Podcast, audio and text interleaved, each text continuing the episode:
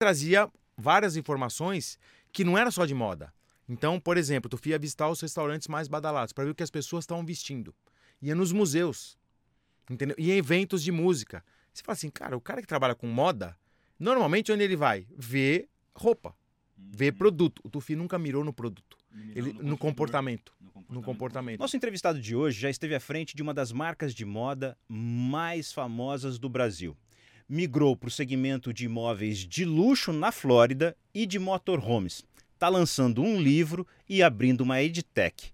André Dueck, bem-vindo ao Remessa Talks. Muito obrigado pelo convite. Eu já era ouvinte e agora é uma honra estar aqui com vocês. Legal, muito obrigado. Gente, você já sabe, esse é o Remessa Talks, produção da Remessa Online, principal plataforma digital brasileira de transferências internacionais. Vem com a gente. Começa agora o Remessa Talks, uma websérie Remessa Online sobre negócios e startups. André, vamos começar falando desse negócio de ficar pivotando a própria carreira. Você começa na Triton e Fórum, as marcas da sua família que foram famosíssimas nos anos 90 e início dos anos 2000. É, depois que você vendeu a empresa, foi mercado imobiliário de luxo nos Estados Unidos, nada a ver. Motorhome, pss, menos ainda. Agora está escrevendo livro e abrindo uma edtech que, que bicho carpinteiro você tem aí dentro? é, a, a, grande questão é que pode parecer que os negócios mais não tem nada a ver, mas eles se interligam. Porque é, o, a minha relação com as pessoas sempre foi muito focada é, de uma maneira muito legítima naquilo que as pessoas são, não no que elas fazem. Então, é uma coisa que aconteceu naturalmente, meus amigos, quando era moleque, consumiu as marcas da minha família. Depois eu tive algumas experiências também no Brasil, no ramo de restaurante, agência de marketing esportivo. E depois, quando eu decidi morar nos Estados Unidos, é, foi um caminho natural, né? Eu gostava já de negociar imóveis, é, o dólar estava baixo, né? Tava dois para um, né? Época de câmbio bem tranquilo, né? É, a fase que os imóveis estavam baratos, baratos nos Estados Unidos. também, então, então eu enxerguei uma oportunidade. E, e os motorhomes foram uma paixão que eu vi que não tinha concorrência. Os brasileiros, não tinha nenhum brasileiro operando uma empresa de motorhome, então a gente foi pioneiro em 2015, a imobiliária foi em 2012.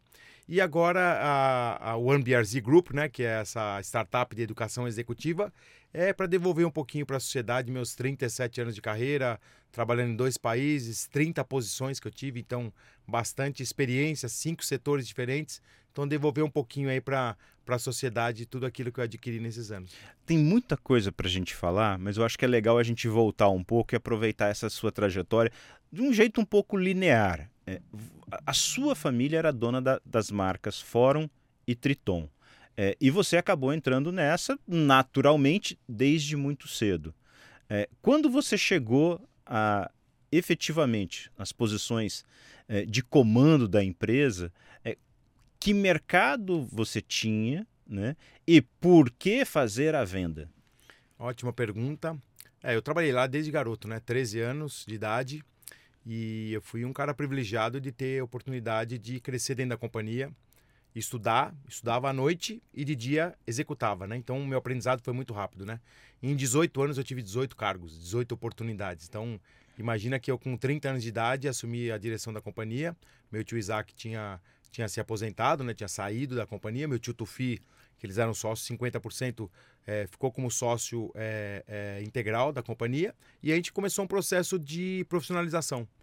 Porque eu, desde garoto, olhava os executivos, né? Na época de terno e gravata, falava, nossa, um dia eu quero ser executivo. Uhum. Entendeu? Aquele, aquele estereótipo de, de, de, um cara mais sério, né? De tocar empresa, de reuniões. Uma época analógica, né? A gente não uhum. tinha tanta informação como a gente tem hoje os seriados na, na, na, na internet, no streaming, né? Na TV também.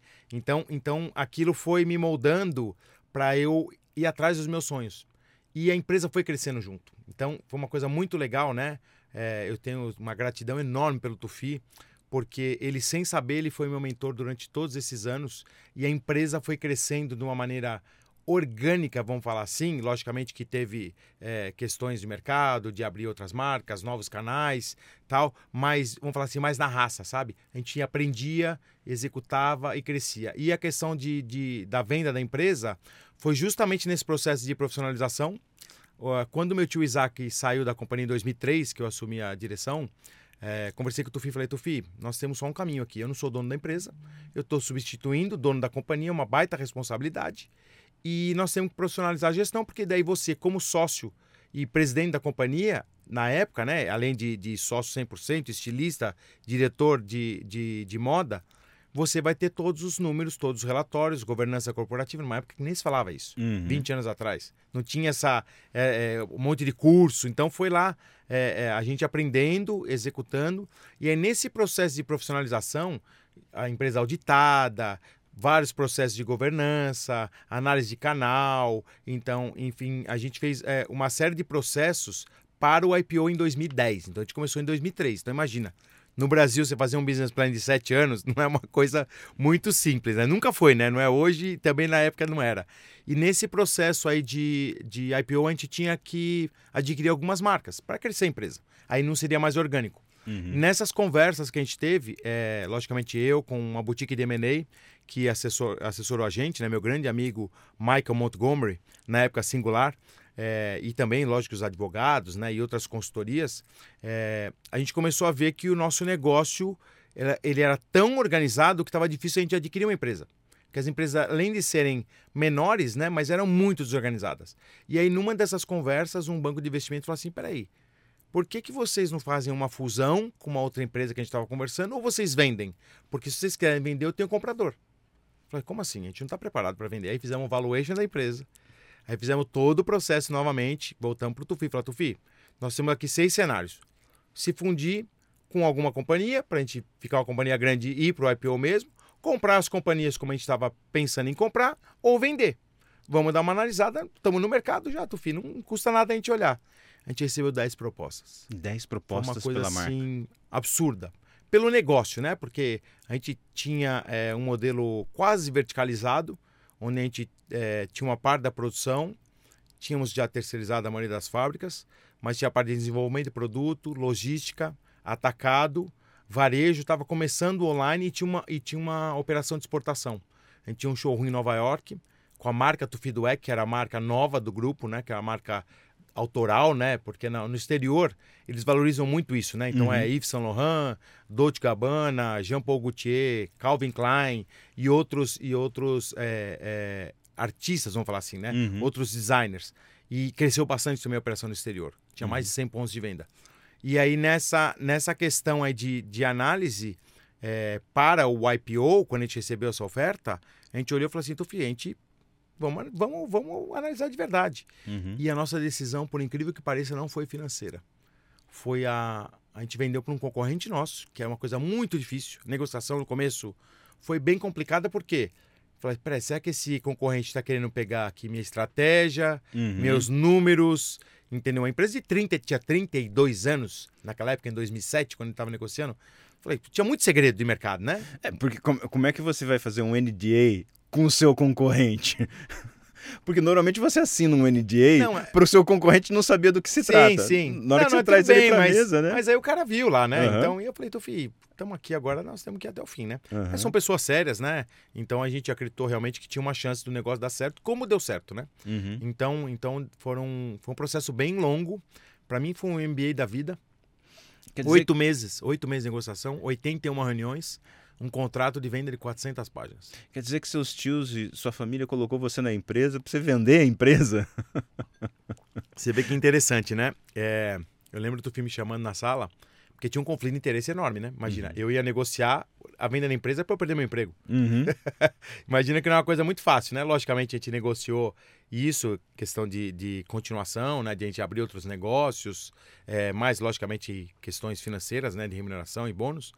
Mas é, uma coisa que eu percebi que o nosso negócio valia muito mais do que a gente achava.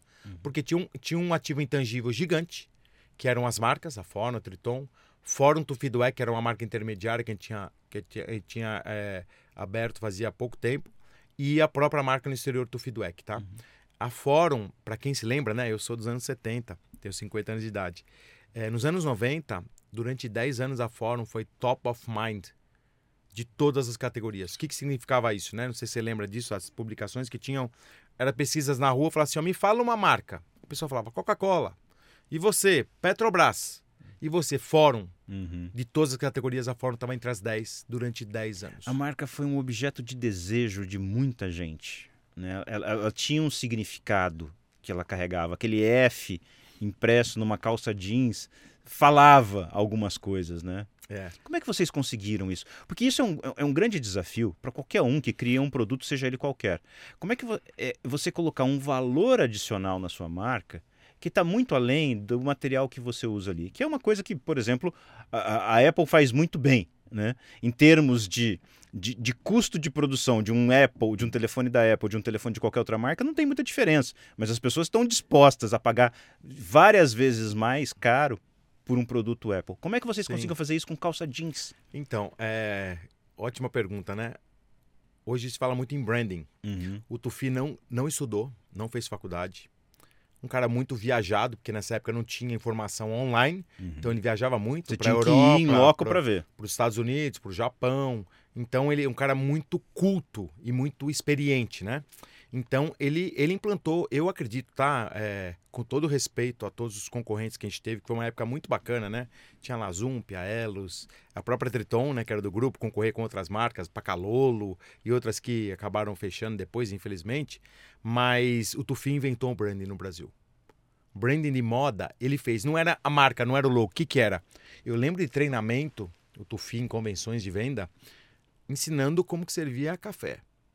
Como, qual que era a temperatura do ar-condicionado que tinha que ser na loja. A experiência, A do experiência- cliente no ambiente Estou falando de isso compra. anos 90, falando Uhum. 30 anos atrás. É, como que as meninas tinham que se vestir, os garotos. Entendeu? Os garotos tinham que usar um blazer, as meninas não podiam usar um, um sapato baixo, tinha que ser um sapato alto. A temperatura do champanhe que servia na loja. A playlist, na época que era CD, Uhum. então tinha playlist por região. Porque a música que toca no shopping Guatemi, nos Freire de São Paulo, não é a mesma que toca em Fortaleza, no Ceará.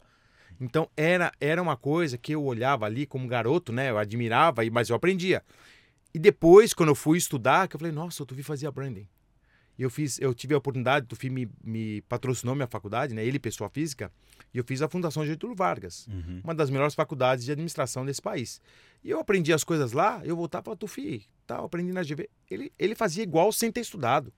Então, então tinha uma questão de autodidata, sim, de sensibilidade, dele, dele é, vamos falar assim, traduzir isso que ele aprendia nos melhores mercados do mundo, né? principalmente que ele ia muito para Paris, na França, Milão, na Itália, Londres, na Inglaterra, é, Tóquio, no Japão, Nova York e Los Angeles, nos Estados Unidos. Eram basicamente os lugares que o Tufi viajava bastante. E trazia várias informações que não era só de moda. Então, por exemplo, o Tufi ia visitar os restaurantes mais badalados para ver o que as pessoas estavam vestindo. Ia nos museus, entendeu? E em eventos de música. Você fala assim, cara, o cara que trabalha com moda, normalmente onde ele vai? Ver roupa, Uhum. produto. O Tufi nunca mirou no produto. Ele mirava no consumidor. comportamento. No comportamento, do comportamento. consumidor. Então isso daí ficou uma coisa que ele criou uma marca de memória, que é muito difícil. As pessoas, é, pra você ter uma ideia, quando lançava a coleção, ficavam filas na porta da loja, as pessoas falavam assim, eu preciso comprar uma calça jeans. Falei, como assim? Preciso. Quem é que precisa, né? necessidade, era Uhum. necessidade. O office boy juntava o dinheirinho dele para ir lá comprar porque era que era o status dele, para ele sair à noite, para ir numa balada, aí a menininha também queria, porque ela ia ficar mais mais é, é, é, bem vista. Imagina, virou um, um- um símbolo de status, né? Uhum. Até de poder, né? Que é uma coisa até complicada, a gente toma cuidado quando fala isso, mas era, entendeu? A Fórum realmente conseguiu transcender a questão de produto, de moda, de varejo e virou uma marca top of mind, como eu falei. Então o Tufi fez isso de maneira muito instintiva. E é interessante a gente pensar que isso foi criado por uma marca brasileira no Brasil. E, e isso, com o passar do tempo, ela foi se perdendo. As nossas referências hoje, elas estão muito nas marcas lá fora. Sim. O que é, na sua visão, é, resultado? que- O que resultou, na sua visão, de você ter efetivamente uma marca do desejo nacional naquele tempo? Porque a gente já estava começando a abertura para os importados. A abertura para os importados começa no início da década de 90. E vocês tiveram auge na década de 90, Sim. na virada do ano 2000. Então Sim. vocês já estavam expostos aos importados. sim. Como é que você constrói isso diante de uma concorrência internacional? É, eu acho que aí, mais uma vez, né, a genialidade do Tufi de fazer um marketing disruptivo. Então eu lembro que ele fez coleções é, baseadas, imagina, em obras de Niemeyer, é, coleções que ele tinha, não sei se você vai lembrar, aquelas camisetas Fé, Esperança, Respeito, que hum. ele pegou todos os artistas e a gente doou para o Instituto Milo Vilela, inclusive, né? É, 100% do lucro. Ah, eu lembro dessa reunião até uma coisa que é bem legal, né? Para ver onde chega, né? Essa questão dos importados. Quando a gente lançou a camiseta, a camiseta branca ou preta, escrito em branco ou preto. Simples. Fé, esperança. Não tinha nada, tinha só a etiquetinha da forma, mais nada. Chamava Camisa do Brasil. Uhum. Era o nome da campanha. Dois diretores olharam assim na mesa, falaram assim: pô, Tufi, quanto, quanto que a gente vai vender isso? Ele falou assim: ah, umas 20 mil camisetas. Camiseta branca e preta básica, imagina. Uhum. É bastante, né? Uhum. Na primeira coleção, tá bom. Na primeira, a primeira é, lote, vamos falar assim. uhum. assim. Aí eles falam assim: nossa, Tufi, mas será que a gente vai conseguir vender? A gente não tem Alguém vai comprar uma camiseta de fé, até brincaram, né? Falar, pô, quem vai comprar é o cara religioso, né? Vendeu 120 mil. Uhum. Então, o que acontece? O poder da marca e o que ele representava na vida das pessoas, então esse marketing disruptivo, depois copiaram, lógico, né? De fazer as campanhas. Eu lembro que teve uma campanha que era lavando o Planalto Central. Então eram as modelos e os e, modelos, as e os modelos com uma vassoura esfregando e lavando o Planalto Central lá em Brasília limpando, que era na época da, da, da corrupção, acho que, sei lá, que ano. Logo depois do Collor, provavelmente. É, pode ser, pode ser, tem razão. Acho que foi essa época. Imagina, você fala assim, o que, que essa marca de moda tá fazendo aí? Uhum. Então era levantando sempre a brasilidade. Uhum. E aí ficou um, um, símbolo muito forte nacional e de orgulho, né? As pessoas tinham orgulho de, de usar fórum. Uhum. Eu sei porque a gente viajava para o exterior, eu lembro na Copa de 94, na Copa de 94, o desfile foi o Viola entrando, que ele era reserva do Romário. Uhum. Até ele entrou no final, fez aquela bagunça. Copa do Mundo nos Estados Copa Unidos. do Mundo nos Estados Unidos, com a Cláudia Alice. Imagina, ele colocou um jogador de futebol preto com uma modelo loira de 1,90m de altura para entrar ali de chuteira, entendeu? Entrou numa passarela. Uhum. Então, e aí, depois lançou a camisa do Brasil também, a camisa verde e amarela, de motivo de orgulho. Falou assim: a gente vai torcer pro Brasil. As pessoas olharam assim e falaram: o que, que esse jogador de futebol tá fazendo aí? Uhum. Então era levantar muito orgulho.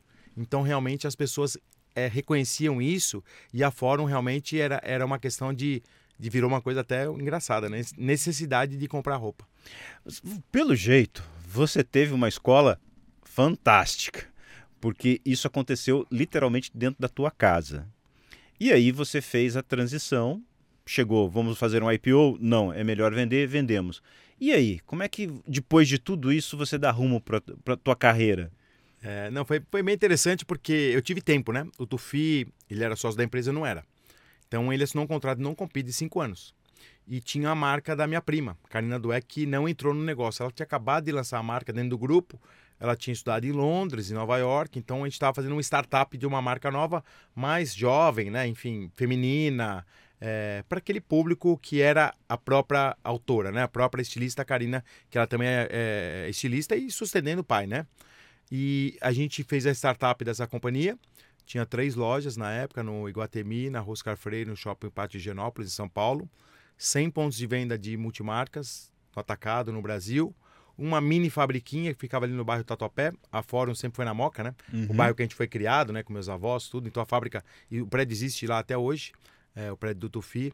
Então a gente é, começou esse, essa história nova e aí eu comecei a aprender um pouco do mercado financeiro, porque a gente montou um family office para fazer a gestão dos ativos, né? Financeiros, tinha participação em algumas companhias, é, imobiliários, né? E toda a gestão, lógico, é, geral do, do patrimônio da venda, né? Porque você tem que fazer a gestão depois do contrato, né? Não é uhum. é que você vende, entrega a chave, fala, ah, tudo bem, ó, se vira aí, se é novo dono, você não está vendendo um carro, uma casa, né? Uhum. Era um negócio longo, né? De tem, 33 tem a passagem anos. do bastão sim, por sim. um longo período. É, é. Não, a passagem até que foi rápida, eu fiquei três meses na companhia, a gente vendeu dia, dia 17 de março, se não me engano a empresa.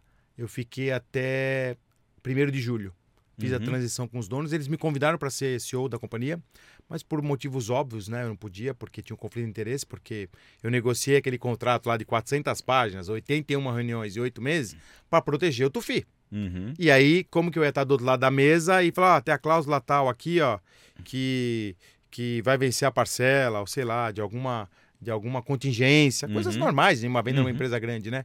Falei, não, obrigado, agradeço, mas realmente não, não tenho como. Aí acabei saindo da empresa e, e montando esse negócio novo é, com o investimento do Tufi, na marca da filha, lógico, né? Uhum. Mas eu, eu gerindo, eu tinha, eu tinha uma participação na companhia. E o Family Office aí sim, com, com ele. Então eu tive tempo aí desses quatro, cinco anos para pensar o que eu ia fazer da minha vida. Eu tava muito jovem, né? Tava com 35 anos de idade. Uhum. E eu falei pro Tufi, falei, Tufi, eu não vou me aposentar com 35. Uhum. Tudo bem que o juros estava pagando 15% ao ano. Então eu falei, Tufi, eu tenho muito ainda. E aí eu, eu repensei realmente. Falei, olha, agora acho que está na hora de eu não ser mais executivo. Eu já era empreendedor sem saber. Mesmo sendo intraempreendedor, eu criava várias coisas dentro da companhia. Sempre gostei, sempre fui muito inquieto, né?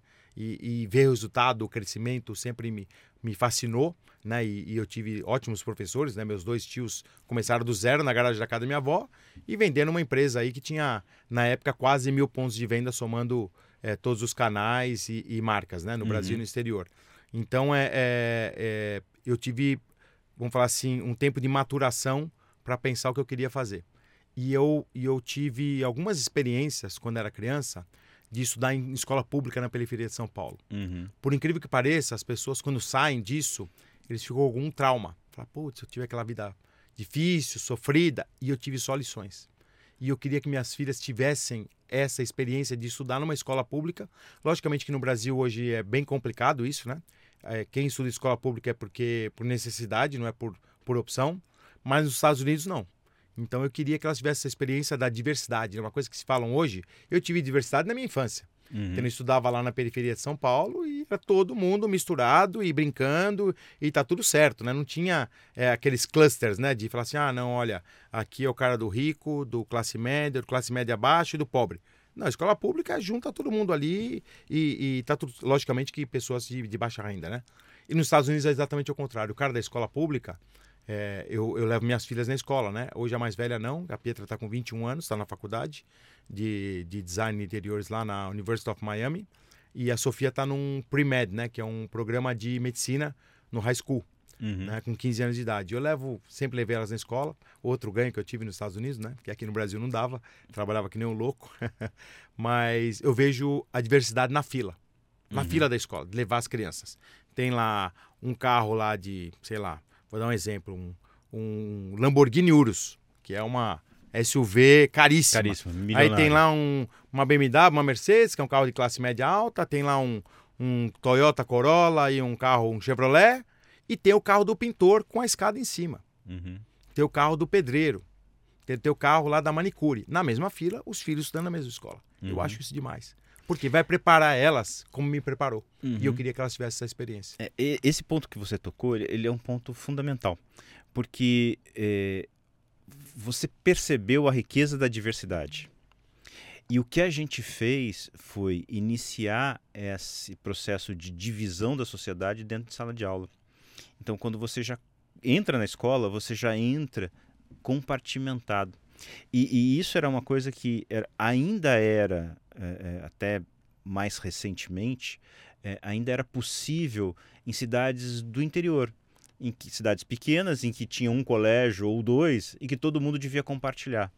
E isso tem um ganho fantástico para todo mundo, para todo mundo, porque é a sua experiência vendo uma pessoa que tem menos condição do que você e como é que ela leva a vida, é, sem pensar nisso, porque quando você é criança você não está pensando Sim, nisso. sim, nem sabe. É. E você tem a inspiração. Porque muito provavelmente quem tem algo a mais no sentido financeiro, quem tem uma renda maior, o filho vai estar pensando numa faculdade. E isso pode estimular outras pessoas cujas famílias nunca chegaram perto de uma faculdade. Então, essa troca é muito importante. O Brasil errou a mão quando segregou. Segregou. Essa divisão, essa separação que começou na escola é um problema que a gente precisa precisa resolver. E você sentiu a diferença, né? Sim, sim, sim. Não, e, e eu acho que a formação até é pessoal, né? Não é só profissional. É logicamente que eu, eu sempre fui um garoto que tive a mente mais forte, porque você também está numa escola pública, você precisa aprender a se virar, né? Não tem como Uhum. ligar para a mãe, para o pai e falar, ah, vem aqui numa reunião na escola aqui, ó. Porque uma coisa é, eu quando eu morei no Brasil, minhas filhas estavam em escola privada, porque eu tinha Uhum. condições. Uhum. E eu pagava do meu enteado e das minhas duas filhas. Eu era um baita cliente da escola, né? Três boletos. Uhum. Quando tinha qualquer problema, minha mulher batia lá na porta falava assim: ai, tudo bem e tal. Eles olhavam pra gente e falavam: nossa, três boletos, né? Então preciso, preciso ouvir mais com mais atenção. Esse é outro problema, É. né? Tratar o aluno como cliente. É. Né? Então eu não queria isso. Uhum. Então o, o- a forma que eu, que eu encontrei foi os Estados Unidos, o país que eu já queria morar, que eu admirava pelo jeito que, que eles trabalham, que é um jeito muito parecido com o que eu trabalhei na Fórum, que é muito planejado, muito certinho, andar na linha, sabe? É, pensar nas, na- nos eventuais riscos que podem ter um que pode ter um negócio. Então eu, eu me identificava muito com o estilo, me identifico até hoje, lógico, né? Com o estilo americano. É, nunca tive oportunidade de morar fora do país, comecei a trabalhar muito jovem, com Uhum. 13 anos de idade, estava com quase 40. Meu inglês era muito ruim, eu queria realmente ser inserido na cultura e eu estava jovem ainda, né? Tava Uhum. com 40 anos de idade, eu tô com 50 agora, tava com 39 para 40. Falei assim, olha, eu- na minha cabeça, né, eu- a gente aprende com os americanos, the worst case scenario, né, que é o Uhum, pior, cenário, de Uhum. todos, né? Falou, pior cenário, vamos supor que eu fique um ano lá. Eu vou voltar falando inglês, minhas filhas com uma baita experiência, eu vou montar uma companhia lá e eu vou voltar um melhor ser humano para morar no Brasil. Uhum. No pior cenário, para mim, eu só tinha vantagem.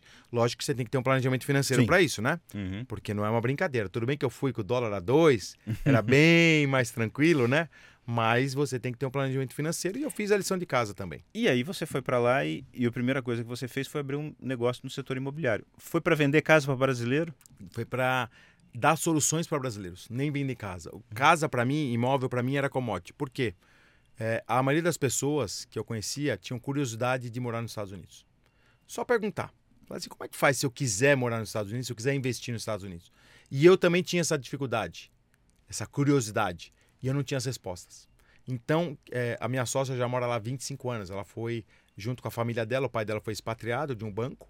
Então, ela foi para lá menina, com 15, 16 anos de idade. Ela não teve essa experiência, né? Porque a questão imigratória, é, de adaptação financeira, foi o pai dela que fez, né? Uhum. Mas ela tem muita experiência na cultura, né? De estar lá tanto tempo, né? Tá lá mais tempo do que no Brasil. Então a gente juntou isso, né, é, com a Carol e de oferecer soluções para os brasileiros. Uhum. Então nesse tempo, o que, que a gente fez? A gente montou um time multifuncional com profissionais de cada área, né? Porque tem todas as áreas nos Estados Unidos, não existe multifunção Uhum. se você não tiver multilicenças, né? Uhum. Então, é, o corretor de imóvel, o broker, tem uma licença, o advogado de imigração, uma licença, o advogado de negócios, vamos falar assim, tem outra licença, é, o tributarista, que é um contador, um CPA, tem outra licença, então, várias licenças. E, logicamente, que a gente incluiu também essa questão de saúde, Uhum. é, é a parte de família, né, de escolas também, e, com certeza, também o último caso de negócios, né, para quem quisesse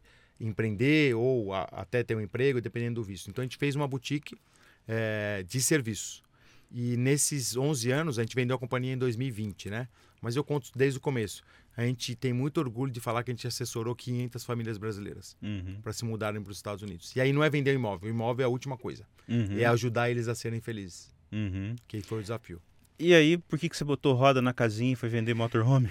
Então, um pouquinho antes, né? É, aí passei pela segunda venda da Aham. minha vida, né? Que foi, é, vamos falar assim, a minha segunda startup, que eu tinha tido uma startup de marketing esportivo no Brasil, Siciliano do Exports, que eu sempre pratiquei automobilismo e daí abri com, com um sócio meu. E quando fui morar nos Estados Unidos, ele acabou, eu acabei deixando a companhia com ele, né? Com o grande Vicente Siciliano. Deixar um abraço para ele aqui. É, e em 2020 a gente foi assediado, 2019, assediado por três companhias americanas. Porque a gente estava crescendo, o nosso nível de serviço era bom, a gente não tinha o volume que os americanos tinham no mercado, principalmente premium, né? Não vou nem Uhum. falar luxo, porque pra você chegar no luxo, é, o luxo lá é O muito luxo alto, lá é né? muito luxo, né? É, é, é, exatamente. Mas o mercado premium, né, de classe média alta. é, e aí a gente conversou com a One Sotheby's International Realty, uma companhia que faz parte do grupo da holding, né, da Sotheby's International Realty, uma empresa de capital aberto em Nova York, tem 50 anos, que faz parte da holding da casa de leilões Sotheby's, né, Uhum. casa inglesa, tem 270 anos e está no Brasil, em 80 países, então a gente achou muita sinergia é, e também do jeito que as pessoas tratam a marca. Eu tive essa experiência, né? Uhum. Não é só o carimbo lá, é só a chancela, só a franquia. É realmente como você faz a gestão da companhia, né? Uhum. E daí a gente acabou vendendo a companhia. Mas antes disso, em 2015, me deu um estalo. Na verdade, o estalo me deu em 2012. Quando eu mudei para os Estados Unidos, a primeira coisa que eu fiz foi viajar de motorhome, Uhum. que era meu sonho. E eu, tra- e eu trabalhei e fiquei no mundo do automobilismo muitos anos. O motorhome faz o parte. motorhome é, uma- é a casa do... do- É, exatamente, faz parte, né?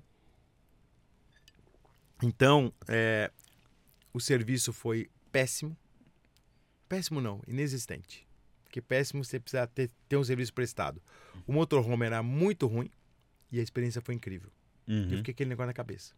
Mas aí eu estava acabando de mudar para os Estados Unidos, imagina, família para adaptar, negócio novo da imobiliária. Coisa demais pra pensar. É, eu falei, deixa, deixa, eu- deixa eu só ficar de olho aqui, ficou no meu radar, né? E aí comecei a estudar, né? Vi que o mercado é gigante, 13 milhões de motorhomes nos Estados Unidos. No mundo inteiro somado tem 10, Estados Unidos tem 13. 250 locadoras, 400 concessionárias. E aí eu vi que não tinha nenhum brasileiro fazendo. Falei, hum, tem, um, tem uma oportunidade aqui. Por quê? Parte de imóveis tem um monte de brasileiro. Uhum. Que é a profissão que o cara vai lá, estuda, faz um cursinho, tira a licença e fala assim, ó, sou corretor. Uhum. 90% não é profissional, mas tem a licença, né? Uhum. Acontece em qualquer lugar do mundo isso, né? E aí eu falei, nossa, tem uma oportunidade aqui. Um amigo meu, Flávio Carvalho, tinha vindo da, da Suíça, tinha trabalhado como CFO de empresas farmacêuticas, estava lá nos Estados Unidos, tinha acabado de vender um negócio dele da área financeira também, check cash, que são aquelas, aquelas lojas de descontar cheque, de Uhum. antecipação, né? Que lá é, é você se encontra no varejo, né? Do lado de um posto de gasolina tem uma lojinha lá do check cash, a lojinha de conveniência, né? Uhum. Então a gente tinha acabado de vender e aí eu, eu, eu persuadi ele, vamos falar assim, né?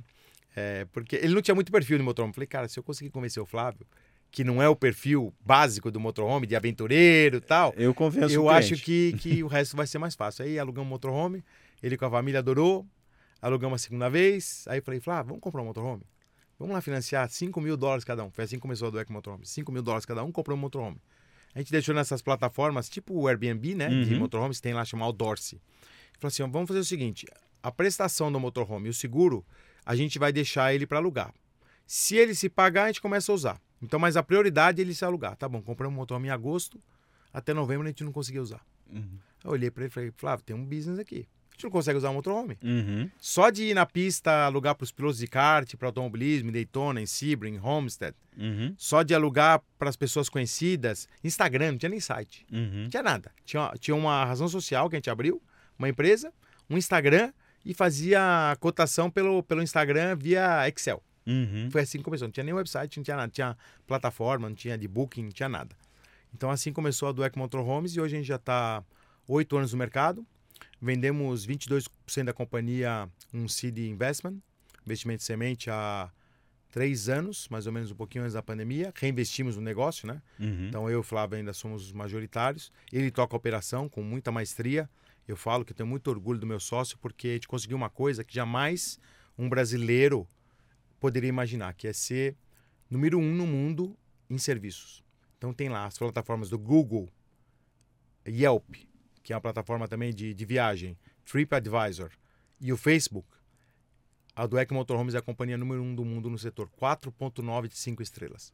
Uhum. Então, se a gente não tem o poder financeiro que os americanos têm, você ter uma ideia, das 250 locadoras que eu citei, três delas têm 80% do mercado. Super concentrado. E 247 briga de cotovelada pelos outros 20%. Falei, cara, não vai dar para brigar. A primeira tem 4 mil motorhomes, nós temos 14. Uhum. A segunda tem mil e não sei quantos. Falei, cara, aqui não vai dar. No branding, é uma coisa que demora para você implantar. Apesar de a gente ter uma marca bem, bem forte, mas não, é difícil você combater uma empresa que tem 50, 60 anos com filiais nos Estados Unidos inteiro, né? A gente está só na Flórida. Falei, a gente vai pelo serviço. Serviço, eles não vão conseguir competir com a gente. Porque eu vi os reviews deles, Uhum. Terríveis. 2.7, 3.1. Falei, é aqui. É aqui que a gente vai diferenciar. E o americano adora isso, né? Ele vai lá ver o review antes, que é o depoimento, né? Uhum. O Brasil acho que não é muito popular, né? Eu acho que já tá ficando. Ah, é? Eu acho que tá ficando. Principalmente questão. eh, Essas grandes plataformas, por exemplo, do Airbnb, como você citou, como é que você se baseia para locação de um, de um imóvel que você nunca viu na frente?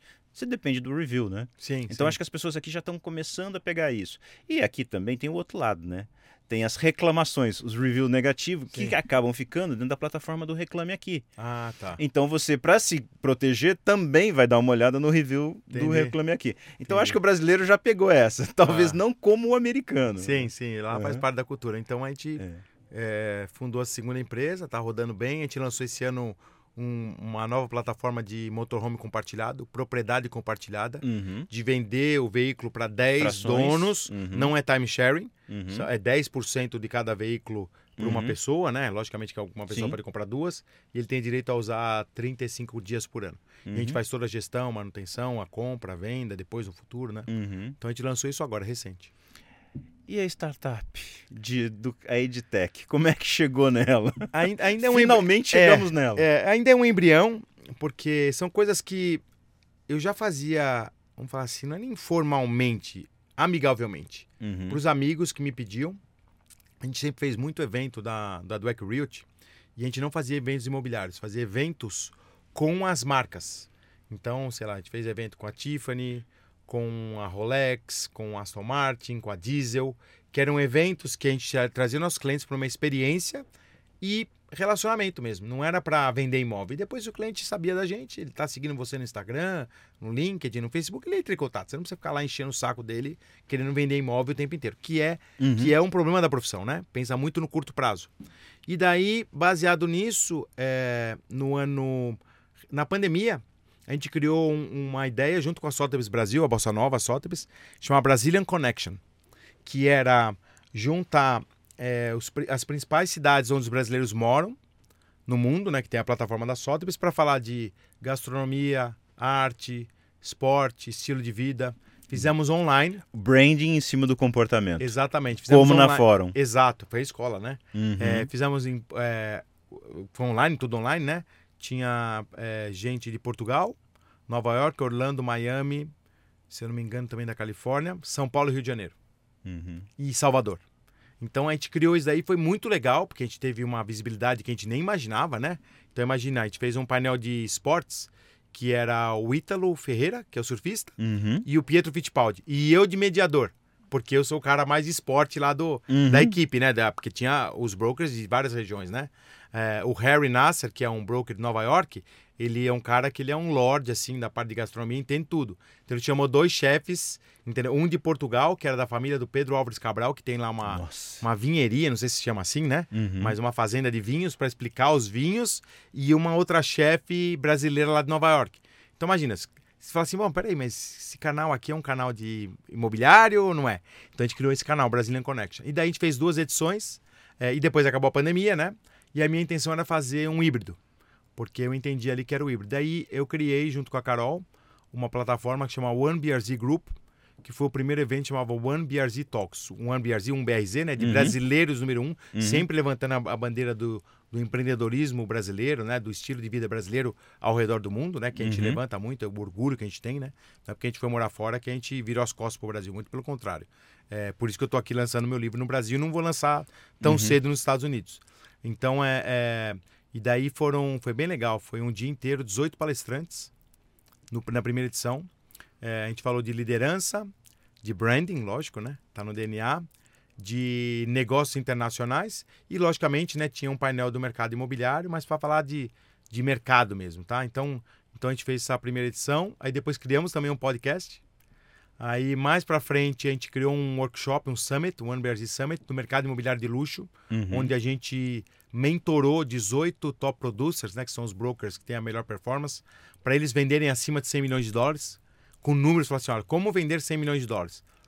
Mas não é o vendedor lá da internet, lá de palco. Fala assim, ó, nós, nós fizemos esse caminho. Deixa eu te ensinar aqui, porque eu fiz esse caminho. Uhum. Tá? Então a gente, muita gente até criticou, falou assim, pô, mas você vai treinar teu concorrente? Falei assim, cara, como concorrente, cara? Tem 3 milhões de corretores de imóveis nos Estados Unidos. Uhum. Você acha que só esses 18 que estão pagando para vir aqui são os concorrentes? Tá? E aí agora a gente está tá querendo virar realmente uma edtech, já estamos conversando com algumas, algumas companhias, fui em alguns eventos de startups aqui, assim, me surpreendeu o nível intelectual e de criatividade do brasileiro nessa área, que é uma área nova para mim. Eu sou muito amigo do, do Maurício Benvenuti, né, da Startse, Uhum. que ele vem lá do Vale do Silício, né? A gente sempre conversa bastante. Também o José Salib Neto, né? Cara da HSM Management, também é um cara de muito de inovação. É, tem o Luiz Candreva, amigos meus de inovação, né? Logicamente você segue o cara, você fica curioso, começa.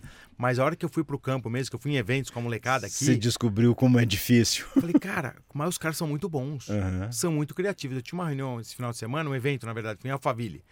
Assim, o cara me falou 10 coisas, eu não sabia nada. Nada, eu achei demais, porque eu falei, nossa, tô descobrindo um mundo novo aqui que eu vou aprender tudo. Uhum. Entendeu? Não é questão de ter humildade ou não, é de saber que você vai atrás de uma coisa que você É vai começar do zero, né? Uhum. E é muito legal. Então aí eu tô nessa, nessa fase ainda de aprendizado pra gente, vamos falar assim, pivotar é, e escalar isso pro ano que vem de uma maneira é, com uma edtech mesmo, né? André, agora que você já conquistou o público com a sua história, conta do livro. o que, que você tem aí? Bom, enfim. O livro é uma coisa bem interessante, né? É, começa pelo lado pessoal. Uma promessa que eu fiz para minha mãe. Uhum. Minha mãe, infelizmente, faleceu vai fazer três anos, não deu tempo dela ver o livro, mas eu comecei a escrever logo depois de uma conversa com ela. No final, ela estava bem doente. Deixa eu pegar aqui Sim. e virar ele para a câmera. Sim. Uhum. E ela me pediu uma coisa que faz muito sentido, né? Ela falou assim: pô, André, você começou lá do zero, morou num, num internato de criança carente o dia, né? Que eu nem contei isso, mas tá, tá bem explícito no livro, né? Quando eu tinha oito anos de idade. Começamos numa família muito humilde, pô, fez carreira do zero, né? De office boy é zero, né? É a primeira função que existia, pelo menos na época, abaixo do estagiário, né? Até chegar CEO de uma companhia, pô, montou outros negócios no Brasil, depois nos Estados Unidos, vendeu tua empresa. Isso daí, essa história não pode ficar só na roda aqui de, da família. Entendeu? Você precisa ajudar as pessoas. E a Uhum. melhor maneira era escrever um livro. Registrar. Registrar. Mas não, não é uma biografia. Não é o Uhum. livro, não é sobre o André. É sobre as experiências que eu tive, boas e ruins Uhum. sobre as lições que eu tive de coisas que ah, talvez até com todo respeito a todas as literaturas, né, mas a todas as faculdades, muita coisa que eu aprendi nesse ramo na teoria não funcionou na prática. Uhum. Então é mostrar realmente que que tem um caminho que é mais simples do que as pessoas imaginam, mais econômico do que as pessoas imaginam. Eu acabei de falar da, do Egg Motorhomes, a gente montou com 5 mil dólares. 5 mil dólares é como se fosse 5 mil reais, porque eu já ganhava em dólar. Uhum. Tá? Então imagina você montar uma companhia com 5 mil, dois amigos. Uhum. Entendeu? É uma coisa que cada vez é mais raro, né? Então, é, é mostrar isso desde o nível das pessoas que estão começando a carreira, universitários, para chegar no nível gerencial, que tá ok, que é ótimo. Essas pessoas do nível médio, gerencial, que querem alçar é, um posto de C-level, e eu mostro aí que o C-level não é só a alegria, né? Tem, toma muita porrada, Uhum. entendeu? CEO, eu fui CFO e CEO, apanhei bastante da vida, né? Não é, não é nem da empresa, né? Mas você tá lá mais exposto e tem que assumir a responsabilidade e o risco. E depois também uma coisa que é bem legal, né? Que tem muitos amigos que são executivos, super bem é, sucedidos, e eles têm a curiosidade, a vontade de um dia empreender. Porque o intraempreendedorismo, essa primeira parte que eu contei, é uma parte muito legal que é a grande maioria. Uhum. Agora, o empreendedor de sair da zona de conforto, sair do salário Tomar fixo, o risco. dos benefícios e começar a falar, putz, e aí agora? Eu conto de uma maneira bem simples. Então, tudo isso que eu já falava para meus amigos, é, eu conto no livro porque tem muito empreendedor que ele nem sabe que ele é empreendedor e está lá executivo infeliz. Uhum. Então, também eu dou alguns caminhos e, logicamente, né, a, a última parte do livro é para quem já é empreendedor, o micro e o médio empreendedor. Basicamente, eu foquei nesse, nesse público, né?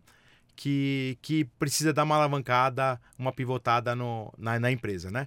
E também, lógico, uma parte de internacionalização de negócios, que é sempre tem muita curiosidade. Então tá aí nesse livro aí, 222 páginas, 23 capítulos. Então vamos fazer merchan do livro. Para você que é do mundo das startups, você já viu o quanto é, o André já passou por fases que as startups passam, mesmo não estando numa empresa de tech, e isso pode estar tudo reunido aqui para te ajudar. Então, André Dueck, Potência Empreendedora.